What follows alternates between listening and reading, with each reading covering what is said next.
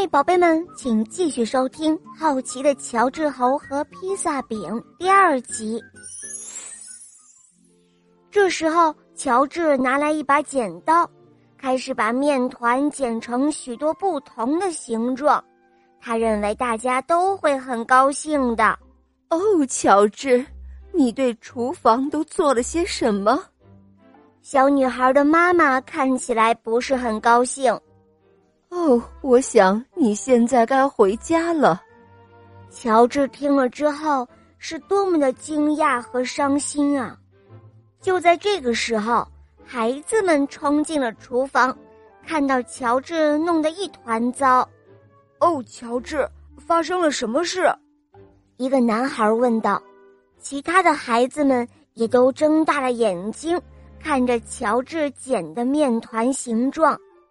哇，乔治，我从来没有见过这样的披萨面团哦，在此之前从没见过。小姑娘笑着说：“哦，那好吧。”小姑娘的妈妈说：“乔治，如果你能很快的把这堆乱七八糟的东西都收拾好，我想你还是可以留下来做披萨饼的。”嗯。于是孩子们都来帮助乔治打扫厨房。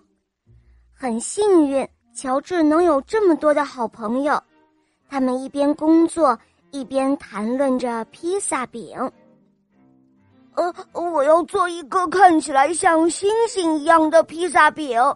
有一个小男孩说：“我要做一个看起来像房子一样的。”一个小女孩说：“当厨房打扫干净后，真正的乐趣就开始了。”所有的孩子们都挑选出完美的面团，开始工作啦。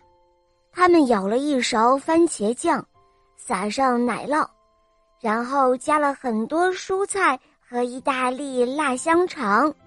哇哦，披萨看起来棒极了！一个看起来像彩虹，另外一个像停车标志，还有一个像气球。甚至还有一个看起来很像乔治的披萨饼。哦，乔治，小女孩的妈妈说：“披萨的味道很棒，多亏了你。它们看起来也很棒。”大家都同意这个说法，因为这是任何人见过或者尝过的最好的披萨。这一天。乔治第二次高兴地转过身来，头朝下倒立着。当然，肚子里有这么多的披萨饼，想要掰手指头都有些难。但乔治并不介意，这是一个非常棒的披萨派对。